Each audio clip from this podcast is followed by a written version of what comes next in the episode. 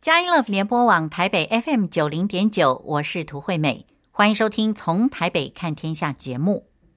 今天是七月三十日，星期天。在今天的节目之中，我们为您邀请到的特别来宾呢，是接续上一个星期天邀请到佳音电台的同工廖纯惠姐妹以及李厚伟弟兄呢，来接受我们的访问。因为他们在六月的时候去了一趟以色列，那么回来以后呢，就把资料整理了一下呢，来跟我们分享以色列之行啊。这是佳音电台在今年所举办的以色列的旅游。那么在今天的节目之中呢，他们呃显然已经到了台拉维夫，然后接下来呢就坐游览车从西边啊往北边开啊，然后呢就去到了加利利。换句话说呢，他们的旅游应该是从北往南走啊，从加利利走过约旦河啊，还有死海，然后呢犹大旷野，然后就到耶路撒冷啊，在耶路撒冷他们待了很多天。那么在今天的节目之中呢，纯惠跟厚伟呢，要来跟我们分享在加利利的这几天的生活。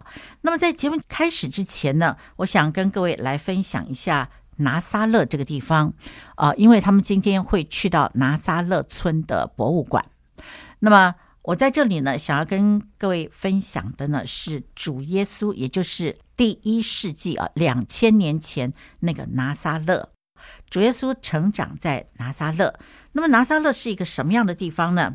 好，我们现在所跟各位分享的资料呢，是活道出版社所出版的《基督生平一瞥：马槽、十字架与宝座》，是由陈希曾博士所撰写的。在第一百二十一页，是我们今天要来跟各位分享的部分。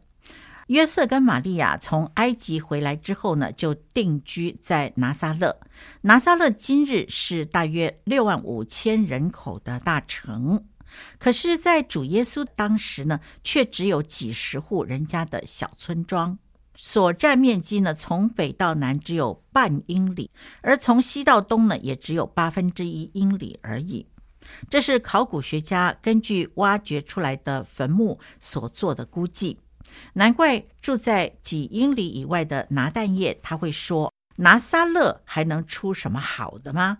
不止如此哦，由于拿撒勒这个地址是属于石灰岩的白垩，其土壤排斥阳光，以至于很难吸取能量，所以长不出什么好东西来。这就应验了以赛亚书五十三章第二节说的话。他在耶和华面前生长如嫩芽，像根出于干地。好在拿撒勒的石头却适合拿来铺路。对于主来说，拿撒勒只是过路罢了。马太福音二章二十三节说：“到了一座城，名叫拿撒勒，就住在那里。”这是要应验先知所说他将称为拿撒勒人的话了。在旧约，大概大家都找不到这句话在哪里。但是在以赛亚书第十一章第一节找到了拿撒勒的拿撒这两个字，从耶西的本必发一条，从他根生的枝子必结果实。其中这个枝子这个字，英文是 branch，在希伯来文把它翻成了中文就是拿撒的意思。可见拿撒勒村的人啊，一定是大卫的父亲耶西的后裔。弥赛亚就要从他们而出。那么，跟各位先分享这有关于主耶稣的这个历史记载啊，因为主耶稣是圣经中的主角。那我们对于主耶稣的生平，包括了今天纯惠跟厚伟要来分享的拿撒勒这个村呢，我们都非常的好奇，所以呢，先把相关的资料提供给您。待会儿呢。在纯惠跟厚伟分享的时候呢，您可以对照啊，也就是今天的拿撒勒跟两千年前的拿撒勒是不是有一点不同呢？那么在音乐过后呢，就让我们来收听佳音电台廖纯惠姐妹以及李厚伟弟兄的专访。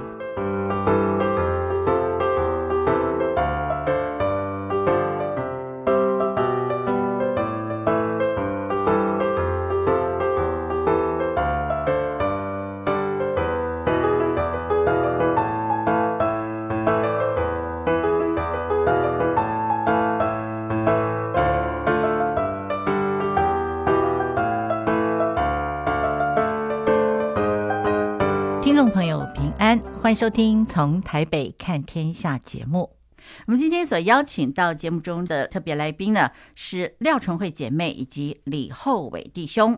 那么我们上个星期呢，呃，已经听到纯惠姐妹跟厚伟弟兄呢，告诉我们怎么样来准备要来参加这一团非常特别的以色列之行啊。那我们现在呢都搞定了，我们现在准备要上飞机了啊。我相信这个两位呢，现在已经到了。桃园中正机场了，后伟弟兄也帮大家都拍好照了，纯惠姐妹呢也拉起了布条，然后来上镜头了。我们也收到了那个很精彩的照片了。想请问两位，你们第一站先到北方的加利利，对吧？那你们是直飞加利利呢，还是呃转机呢，还是怎样？那边有飞机场吗？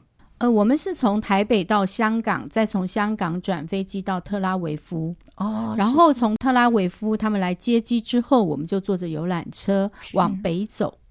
然后我因为那天其实呃飞机呃已经 delay 两个小时了，因此我们到的时间我们就开始紧紧凑凑的走行程。所以行程是非常赶的，嗯，有很多地方真的很美，甚至只能下车拍个照，然后就得上车了。所以，我们第一天的行程，我们到了呃该萨利亚的古海港，也到了加密山，然后在那边拍照。然后我们到了下午傍晚，我们坐了，我们到了加利利海，坐了加利利的船，我们整个游湖，嗯，在船上升旗，升旗，呃，船长带我们唱诗歌。呃，非常享受。哦、那艘船等于就是我们的船，所以它会升中华民国的国旗，哈，然后以色列国旗，然后在船上飘。嗯，我自己是很感动，因为我本身在读新约的时候，我每次读到耶稣呃呼召彼得在加利利海，我觉得这个场景太让我震撼了。加利利海其实很大，那看起来一望无际，我就在想，嗯，彼得怎么样在加利利海经历那个打鱼？打了整夜劳力都没打着，然后洗网去了。然后耶稣叫他，呃，把船靠岸，然后拢到中央，然后就让他经历了打了一网的鱼。我常常会想那个画面。因此，当我到了加利利海，我们在那个船上唱诗歌的时候，我真是觉得我特别有，就是有那个震撼感，我很兴奋。是，所以这是你们第一天到了以色列，从塔拉维夫，然后就往北边走的时候，你就看到了这个加利利海，你就心中产生这样一个很震撼的感觉，是吗？呃，我是这样子，没错。哇，这真的是这太棒了。那么，呃，后尾呢？那你那个那个游船真的是很特别，它是用像模拟古代的以色列那时候用的船，是，所以我们可以想象说。我们坐的船其实跟彼得他们那时候坐的船可能是类似的，然后我们就坐着船，然后大家就在船上，然后就一起唱着诗歌。我记得那时候我们的那个船长，他是一个很热心想要推广诗歌给以色列人的人，所以他把很多外国的诗歌翻成希伯来文。然后刚好我们唱，他唱到其中一首歌叫做《安静》，然后他有唱希伯来文版，然后我们的手册上，我那时候也有。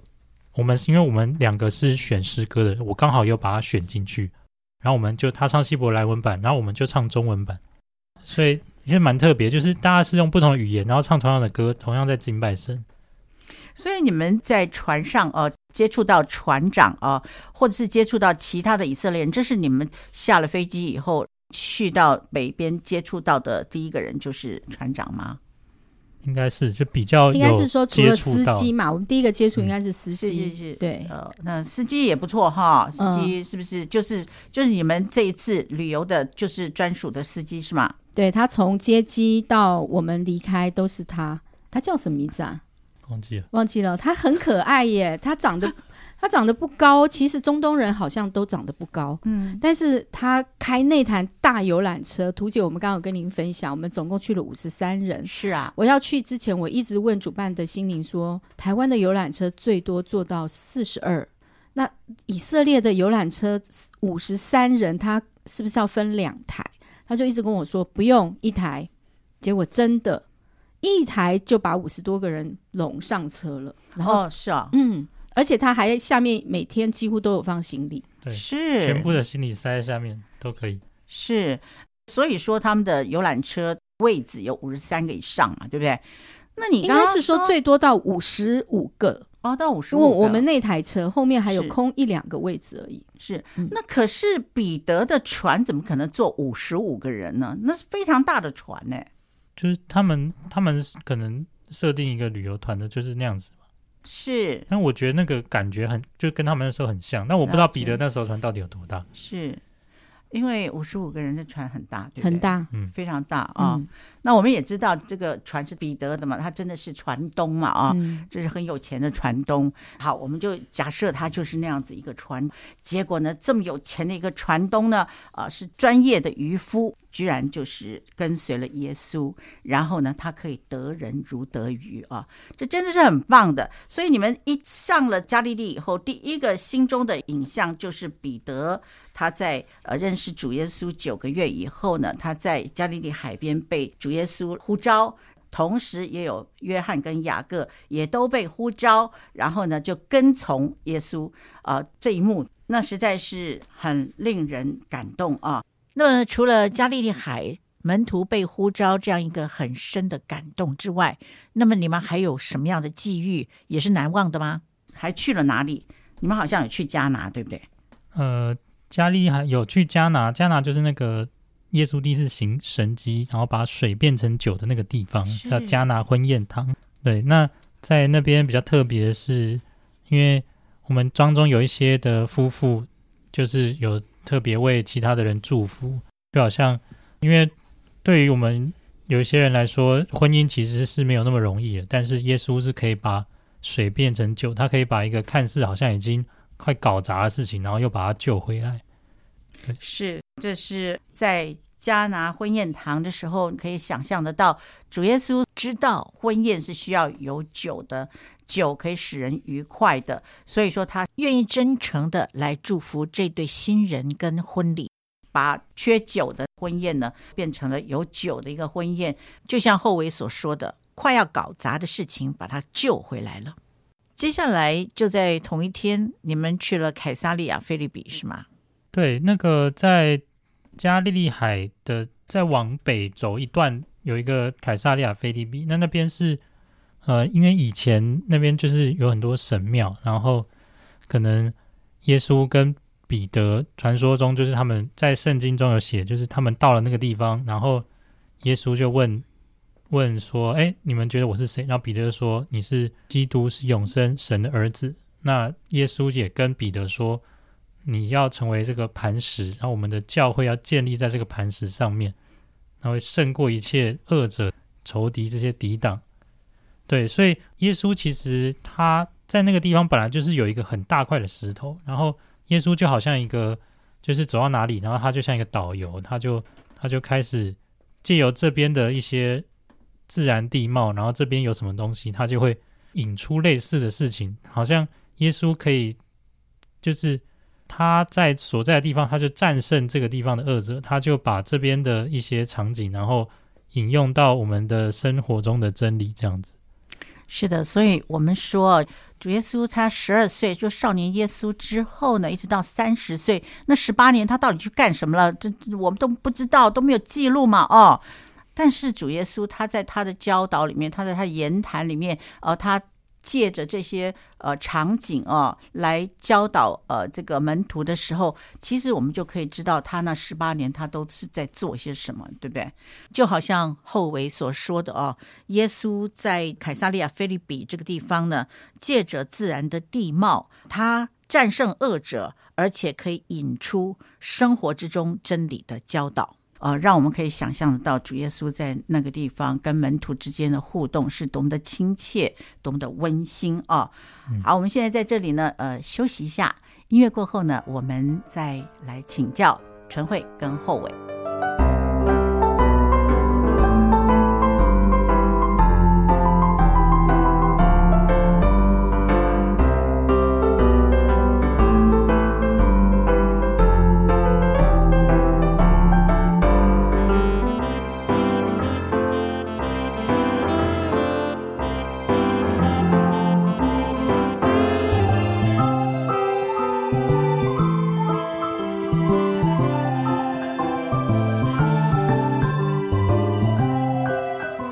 福联播网台北 FM 九零点九，您现在所收听的节目是从台北看天下，我是涂惠美。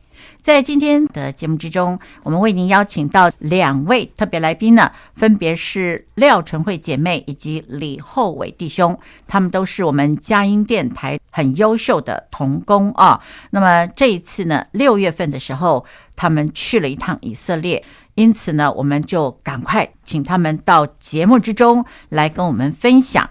那么在上一个星期天呢，他们跟我们谈到了呃他们的生命见证，也跟我们谈到为什么要去以色列。呃，最重要的呢，他们是已经啊、带我们到了以色列啊、去了加利利这个北边的一个很重要的一个地方，那里有一个一望无际的很大的加利利海啊、那个湖啊、非常的大。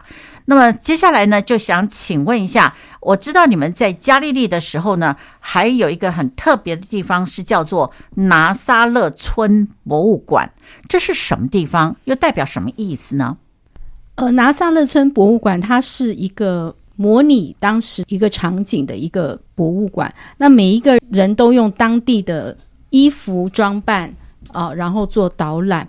我印象很深刻，其实我们那天的导览员是一个。呃，信友堂的宣教士叫 Nancy 的，他为我们介绍，然后非常的辛苦，然后他在那边应该也有好几年了，那为我们做了非常详细的介绍。那我个人觉得在那边很有趣，是我们当时在午餐，嗯，午餐我们在的那个餐厅，我们一样是吃呃蔬菜鹰嘴豆泥，然后有一个非常特别的汤，嗯，那看起来像绿豆汤。但是它是咸的，哦、那其实我们当时大家有点失望，说啊，这嗯，怎么这个汤看起来像绿豆汤，应该是甜的，啊，没想到它是咸的。但是咬起来觉得，嗯，一口两口吃着也觉得还不错吃，嗯，好，哦。那当时用的那个餐盘碗具也是模拟当时的那个。呃，耶稣旧旧时代的那个场景，我觉得很有趣。然后那个地方很凉爽，嗯，你要不要形容一下那个你们当时用的这个餐盘碗具啊是什么样子的？想想看，这个耶稣跟玛利亚他们吃饭的时候是也是用那种碗？其实它没有什么太大差别，只是在那个材质上，哦、对不对？后尾记得吗？嗯、在那材质上好像是有一点用烧窑的那个大碗啊、盘子啊，那个土土色的，嗯，咖啡色的。嗯，所以以色列人是习惯用碗还是用盘？应该都有吧，都有都有了。因为我们现在已经是观光客了，但我觉得很有趣是，他们那边的所有服务员都穿的是那个耶稣那个年代穿的衣服啊，头包着啊，然后那个褂子啊，袍子，嗯，很特别。是，所以说拿撒勒这个地方是耶稣的故乡吗？就是耶稣他都在那个地方生活嘛，他在。去传道之前，应该大部分都是在那个地方。嗯嗯，而且他那个地方就是他有模拟说，诶，他们那时候的驴子啊，可能会做什么？他们怎么耕种啊？然后他们他们怎么样做木匠啊？他们怎么样做工？嗯，然后很多他们那时候生活的各种样态，我们都可以模拟的出来。是对，在拿撒勒村我们可以看到，就是刚刚寇伟讲的、啊、拿撒勒村的驴呀、啊，还有它的橄榄树啊，嗯、还有他们古装的演员，他们真的就是穿的那个样子，再加上中东人，他们的呃五官非常的。明显，这真的是很棒哦，很好看。然后还有古装的牧羊人啊，他呃那个有羊在那里，还有古装的这些演员哦，还有一个就是模仿古装的那个石磨。那啊啊，嗯，那个那个也蛮有印象。你有去推吗？那个我，我没有去推，那个那个是压橄榄的哦，压橄榄的，对对对对，对，我们就模拟，就说哎，他们怎么样压橄榄？然后他们说第一次压橄榄的那个第一炸是要放到圣殿去用。哦，是。然后第二炸之后，他们还是拿来做食物啊，做一些别的用途。那刚才呃，纯惠有提到说，Nancy 在那个地方好多年，很辛苦。他是为什么很辛苦啊？宣教士嘛，哦、宣教士他完全就是也是靠奉献呐、啊。了解了解。对，然后晒得黑黑的，是然后娇小的，我是对他印象还蛮深刻的。是是是、嗯，但他很乐于，他说他就是被呼召嘛，在以色列。嗯、对，嗯，哇，这真的是不简单哦。那么呃。既然你们在这个拿撒勒离加利利海应该不远，那我想请问一下，就是你们有没有吃到加利利的鱼呀、啊？我们在第一餐的时候，我们就吃到加利利鱼，哦、我们非常的兴奋，因为你知道吗？所谓加利利鱼，它彼得鱼哦，它其实就是无锅鱼。在台湾，我们不太可能会想吃无锅鱼，因为它土味很重。嗯，但是我觉得在以色列，他们可能在水的上面，他们是做的非常的干净，还是什么？他们的鱼完全没有土味。是，然后他给我们每一个人一盘，就是一条鱼，嗯、是呃是炸过的，然后炸的颜色都很均匀，所以每一个人。那个餐盘一来的时候，看着那条鱼，只有一句话说：“哇，好高兴，很高兴。”然后就很认真的把那条鱼吃了。哎，有一个团员很厉害，他把鱼吃的非常漂亮，然后剩下一只骨头。我从来都没有看到有人这么会吃鱼的，就是那个 尸体是完整的，是是是，很漂亮。那那个后尾你说是很大条是吧？对啊，而且那家那家的那个甜点很好吃哦，对，应该是我们这一趟吃，我觉得那一餐应该第一餐就特别好吃。对，他们的鱼哦，它是用炸的，嗯、而且它是不加任何佐料，所以它很原味。嗯，那你这样吃，当然会觉得说它味道有一点淡，嗯、所以我们都会加点胡椒，加点盐巴啊，哦、然后吃完就觉得很饱足。嗯嗯，那那你们有看到以色列的人他们用的盐是跟我们那个海盐一样呢，还是有什么一块一块跟石头一样的那种盐吗？他们也会用一些不同的调味料啊，哦、但是不一定是盐。我们比较多看到的是他们有有一些 cheese。Cheese 啊，然后橄榄橄榄油啊，然后他们有好几种，有的是绿色，有的是红色的调味料，他们可能是类似他们的沙拉酱。然后我们很多餐都会吃到，他们可能就是生菜，对，然后加一些他们的那个酱，嗯，绿色、红色或是白色的，好几种不同的酱。是，那感觉呢？呃，会不会说吃了那个以后还很想念要吃台湾的饭食？其实我跟你讲，我们是因为是呃。佳音电台主办就等于一个旅行团嘛，嗯嗯，所以我们早晚都在饭店吃。嗯，那饭店吃一定是怎么样？吃到饱嘛。啊、那那个呃沙拉吧就一排都是各样的青菜水果。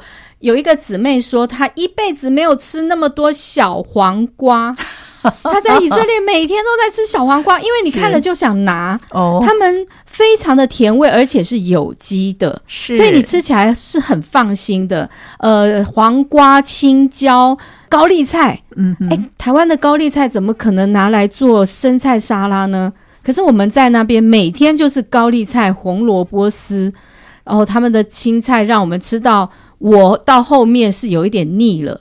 但是我后来回来台湾，我一天都没有吃到青菜，我就想念我当时在以色列，每天都可以免费吃这么多青菜，真的觉得好幸福。是，这真的是很棒的啊。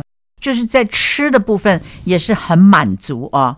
可是呢，我们谈到现在，我们还没有进入这个拿撒勒村的博物馆哦。那个博物馆里面有一些什么特殊的东西吗？就是你们刚刚讲到说，呃，这穿着古装的这个，然后什么农耕啊等等这些，这就是他们的展览吗？还是有其他特殊的一些什么东西是让我们难忘的呢？呃。因为他们的展览不是像我们在一般那种博物馆室内，它其实是室外，然后就是弄成一个农村的样子。哦、是是是。所以我们刚刚讲那些都是它展览的内容。是是，是。然后它可能还有还有人在那边就是打铁，然后有人在那边捏陶，然后它也有模拟像耶稣那时候的坟墓哦，还有耶稣那时候的会堂。所以我们中间到一个会堂，然后还可以念，就是哎，耶稣在会堂念的经文。哈哈哈。所以你们可以一打开就找到以赛亚书吗？有导游有告诉我们以赛亚书什么什么耶稣那时候讲的。嗯，然后你们是这样一打开来就找到了，还是什么？那是羊皮卷嘛，对不对？哦，它有一个羊皮卷，然后里面然后就有写一点经文。好，呃，就 follow 刚刚后尾讲的，我们那个所谓的拿撒勒村博物馆，它真的是室外的，嗯、就有一点想象去呃台湾有九族文化村好了，嗯、哼哼。它是一个站一个站的，然后每一个站就是有我刚刚讲的，就是模拟嘛，比如说它有羊啊打麦呀、啊，或者是呃种橄榄啊，呃或者是这个演员在做牧羊人啊，嗯、每一个站都在户外，而且天气非常的热。那我们就得要紧紧跟着导游，哦、然后我们是带着呃耳麦，哦，透过他的讲解我们听，然后跟，然后最后才在呃室内是呃刚刚后尾讲的那个场景。是，好，那么呃，事实上我们知道主耶稣有一句名言呢，在约翰福音十四章讲到说：“我就是道路、真理、生命啊。”那其实拿撒勒其实它的道路啊是有它一定的意义。你们还记得那个路是什么样子？你们已经铺了柏油还是怎么样？还是泥巴路呢？还是怎么样？白色的白垩的路呢？大部分都是铺柏油哦，铺柏油了。我觉得在以色列他们的道路设计有一个蛮特别，就是他们的道路。在转弯的地方都是圆环，哦，所以有非常多的小圆环。是，然后你只要，也就是说，我们到一个有岔路的路口，我们都要减速，然后走圆环，再慢慢走，就可以减少很多红绿灯的时间。是，但是就是透过道路设计，然后来改变。但是你刚刚说，如果在拿撒勒的话，拿撒勒就是当地因为住了，现在是住了很多阿拉伯人，就是据说阿拉伯人跟以色列人，就是犹太人的习惯还是不大一样，他们可能就会。路边就会比较多垃圾啊，然后那个比较容易塞车，然后大家都开车都很挤，这样。是，这真的是习惯不一样哦。嗯、但是现在他们都是这个柏油路啊、哦，反而我们不太容易看到当年的那个情景。好，那么我们真的是啊，好，在这里呢，我们就先休息一下啊。我们夏丽丽还还没有走完啊、哦，我们等一下音乐过后呢，我们继续来请教纯慧跟后伟。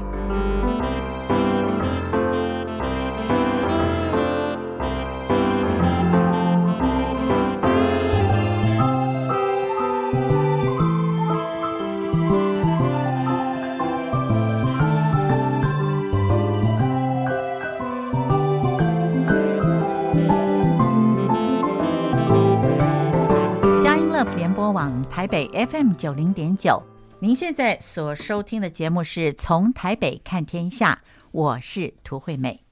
我们今天邀请到节目中这两位特别来宾呢，是佳音电台的。廖纯慧姐妹以及李厚伟弟兄来跟我们分享以色列行啊。那么我们呃现在呢是在呃加利利海哦，在北边啊。那么呃在上一段呢，我们已经谈过了凯撒利亚菲利比呃加拿的婚宴堂，呃还介绍了拿撒勒村的博物馆。那么接下来呢，想请问一下，你们好像还去到一个主耶稣在讲那个巴福的那个地方，是不是？对，那个八福山，其实我个人非常喜欢。它是建在一九三六年所盖，它是属于天主教的教会。嗯，那它往下看到加利利海。那我们在那个地方，因为我们是早上去，所以非常的安静，游客也不多。所以我们在那边解散之后，导游给我们一点时间，让我们自己呃找到你自己所喜欢的地方。你可以到教堂去坐坐，你也可以到海的四周，或者是任何的一个石椅上安静来跟耶稣相聚。好，所以呢，他。嗯，每一个石碑都会有刻八福，好，比如说清心的人有福啦，因为他们必得见神哦。嗯、那我个人是非常喜欢那个地方，我觉得在那个地方若能够再待久一点，可以在那里安静灵修敬拜神，是一个非常美好的事情。所以那个地方是一个房子呢，还是说是一个草地，还是山上，还是？但是就是一个半山上哦，在一个上面有一个天主堂嘛。是是是，嗯、哇。那后伟在那得到什么？呃，那边我觉得就是像刚刚陈慧姐讲，它其实是很舒适，但是也是可以感觉到有一个神圣又舒适的感觉。是。然后他们上面就有刻，可能是拉丁文吧，八个符，然后它甚至还有古的乐谱，就是你可以模拟一个比较古代的教堂的感觉。你们晨祷都在那里是吧？就有一天我们到那边都还会再有一点。那个我们的导游还会再跟我们分享，然后就是会都有一个像短讲的感觉，是、嗯、对吧、啊？那边其实还有很多不同的国都会去，我们在旁边可以看到什么英文、韩文，然后什么不同的文的。八幅就印在旁边，哇，是是是。其实，在那个当中，我们也看到陆陆续续有一些不同的国家的呃基督徒的圣地之旅的游客来，他们都会在一个角落由他们的导游跟他们分享，呃，在这里当地圣经还有所有的看见，甚至听到他们呃用诗歌在敬拜神。是我们知道那个呃陈慧啊，你不是只有嗓子好，你也很喜欢唱嘛哦。那在那里你有没有呃稍微分享一下你喜欢唱的歌啊？你说在哪里唱？在八福山吗？八福山。哦，在八福山，其实如果你是一个团体唱，那人家应该还好。我觉得如果自己在那边唱，可能会有一点不能唱太大声了，哦、因为他人就是属于一个宁静祷告的地方。对，但是我个人我喜欢，是因为他有一点，你从呃有一个面向是看到加利利海，你整个心可以就在那里敬拜，非常的美。是，所以说这是你们的第二天、嗯、是吗？这应该已经第三天第三天了，第三天哈，嗯、是，可是还是在加利利。对，那第三天接下来就往南走，就往死海那边走。是，那死海应该是很精彩的一个地方吧？你们往南走的话啊，一定是走约旦河嘛，对不对？嗯、对。那有没有去到主耶稣受洗的地方？呃，那个地方有经过，然后我们没有办法，对我们没有下去看。啊，是那个，就是我们到了耶利哥买完东西，然后我们继续往南走的同时，导游就有讲说，我们等一下不会在约旦河停，就是那个受洗的地方，但是你们可以远远看到有人穿着白袍在那里受洗，所以我们应该是搭着游览车经过一下。那在那个当中，我们我个人眼界看到很惊讶，就是整个就像犹大的旷野一样哦，对，你越往南走。好，它整个就像犹大的旷野，我们就在想以色列人当时他出埃及，哇，前不着村后不着店的，真的就是一片旷野。他们真的是怎么熬啊？是走了三十八年，对？对，你真的是看不到。他们有时候说以色列，你走了很久才会看到一丛树或一个什么绿地，对，真是荒芜。但是上帝行神迹在那里，确实他们的农作物还有各样的都是奇迹。是，所以你你们在旷野里面有没有看到一些什么树啊？罗藤木的炭火，罗藤木之类的，有没有看到一些特别的树呢？呃，有有看到一些树，可是我们其实也不知道那是什么树。哦，对，然后像快到死海的地方，我们就是有望那个耶利哥，然后那旁边有一个叫试探山 （Mountain of Temptation），然后刚好我们去耶利哥的那个店也叫 Temptation。就是他是给你一个试探的地方，让你在那边买东西。那你们去的那个试探山是主耶稣呃受试探的地方吗？对啊，就是耶稣在那个地方受试探，所以刚刚可以想象，就是呃很多旷野，然后在山上，嗯、其实我们有点难想象在那边要怎么生活下来。就是天气可能又很热，然后又很干，然后耶稣有办法在那样的环境下，然后还可以拒绝各种试探。而且还待了四十天哦，真的是不可思议。然后他没有吃东西，到四十天以后他就饿了。然后他受的试探，居然还可以拒绝食物，实在是太厉害了。然后你们去那边，呃，把这个犹大的旷野啊、呃、带回来，让我们知道那是多么干旱的地方，是吗？你们可以看到的是沙呢，还是那种碎石子啊、土啊那一类的？呃，有一些地方是就是沙石，但是因为我们去的大部分都是已经。就是观光客可可能会走路线，大部分路都是铺好了。但我们有去一个地方叫做马赛大，是那马赛大，它就是在它是在一个山上，然后以前西律王在那边有盖一个堡垒，然后有盖他的宫殿啊什么的。那那个山上就可以模拟说，哎，好像就是旷野，我们可以走在那个沙地当中，它从山上看下来也是非常的壮丽，然后可以看到整个这个死海，然后这个。约旦河的这个场景是，其实那个地方对于犹太人或者以色列人来讲，那是一个受苦的时候，在那个地方是最后的奋斗的一个堡垒，对不对？对，就是马赛大哈，呃，以前是就是西律盖的行宫嘛，然后后来因为犹太人他们可能民族起义失败，所以他们有一些人就会撤守到马赛大，那。呃，罗马兵丁就来攻击这个地方，就是他们最后的堡垒。那等到最后，因为他其实是易守难攻，但是罗马在罗马兵丁围攻很长一段时间之后，他们最后这些以色列人，他们选择的是，他们宁愿自杀，他们宁愿死亡，也不要做罗马人的奴隶。这个故事就是还蛮特别，就是最后罗马人攻上去的时候，他发现是一堆的尸体。是。那是在主后七十年，跟耶路撒冷被围没有关系，是不是？应该是可能攻完耶路撒冷之后，然后他们就是有一些人最后剩下是在马赛大。那这个地方这个堡垒后来就变成以色列人的一个精神象征，就是好像是我们就是不要做奴隶，我们还是要有一个地方是我们属于我们以色列人的地方，然后我们还是要有这个自由。在这个地方，我插个话，我们、嗯、我记得我们当时去马赛大哦，呃，有一个姐妹她脚扭到了哦，那她就没有办法上来。其实我们上来的时候是坐缆车，那那个缆车一个缆车大概可以装，你看我们全团都进来，代表有五十人，嗯，大概可以坐五十人以上，一次就把大家带上来了。然后呃下山的时候，听说有人可以用走的。对，所以他那个可以是步行的。那隔天最妙的是，因为我们每一天早上在游览车上，我们都有预备诗歌。那刚开始是我跟后尾带，我们就每天先用两首诗歌来敬拜神。到了第三天，就是那个姐妹就非常兴奋的跟我们说，她今天要来带敬拜。她要讲见证，因为她的脚得医治了。哦，对，所以我就觉得这是很神迹的一件事。她因为脚受伤，她呃跟我们到马萨代，可是她没有办法坐缆车上去，因为坐缆车上去还要走、嗯、走那个皇宫，就像刚刚图姐说，你们去形容那旷野啊，其实就是坑坑巴巴的那个路。对，可是隔天他居然做见证说他得医治了。哇，感谢主，真的是太棒了啊！那么我们聊到这里呢，节目就接近尾声了啊，真的是光阴似箭哦。那么聊到马萨大之后呢，节目就接近尾声了。那么还是要在这里呢，跟各位重复一下今天啊，我们整个的行程里面，后伟跟纯慧啊他们的一些心得。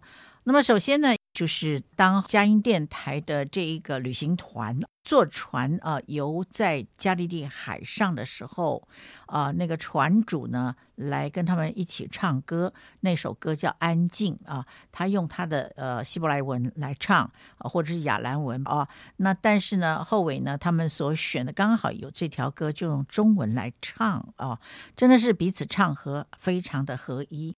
那么纯慧在这里有一个感动呢，就是。彼得在回应呼召的这个地方，那么纯慧呢坐在这一艘船上，感觉到非常感动啊。那么就是一个得人如鱼的一个感动。那么另外呢，他们去到了迦拿婚宴堂啊。迦拿婚宴，各位知道吗？啊，就是在约翰福音里面有提到的主耶稣行的第一个神迹。迦拿婚宴堂这个地方呢，其实谈到的就是在婚礼之中没有酒了。缺酒真的是非常的煞风景，对不对？那么后伟就提到了，其实经营一个婚姻啊，在婚姻里面呢，愿意把自己摆上尾声啊，都不容易的。那么看似啊快要搞砸的事情，没有想到主耶稣来就把他给救回来了啊。那么这真的是一个很喜乐的感动，对不对？啊，婚姻如果真的不行了啊，可是主耶稣可以把他救回来，这是真的。啊，那么另外呢，是到了凯撒利亚腓立比，在这个地方呢，啊，后尾有一个感动呢，就是说耶稣他会借着自然的地貌战胜恶者，他可以引发出在生活之中真理的教导。这是非常珍贵的啊！那么这也是后尾他在这里最大的一个感动。凯撒利亚菲利比就是主耶稣问门徒说：“你们说我是谁？”然后彼得就说：“你是神的儿子，是基督。”呃，然后接下来呢，他拦阻了主耶稣，他说他要上十字架这件事呢，又被斥责说：“撒旦退我后面去吧！”就是在这个地方，凯撒利亚菲利比。发生这么多的事情啊，所以我们可以看得出来，主耶稣真的是在每一个环境里面，他都行教导。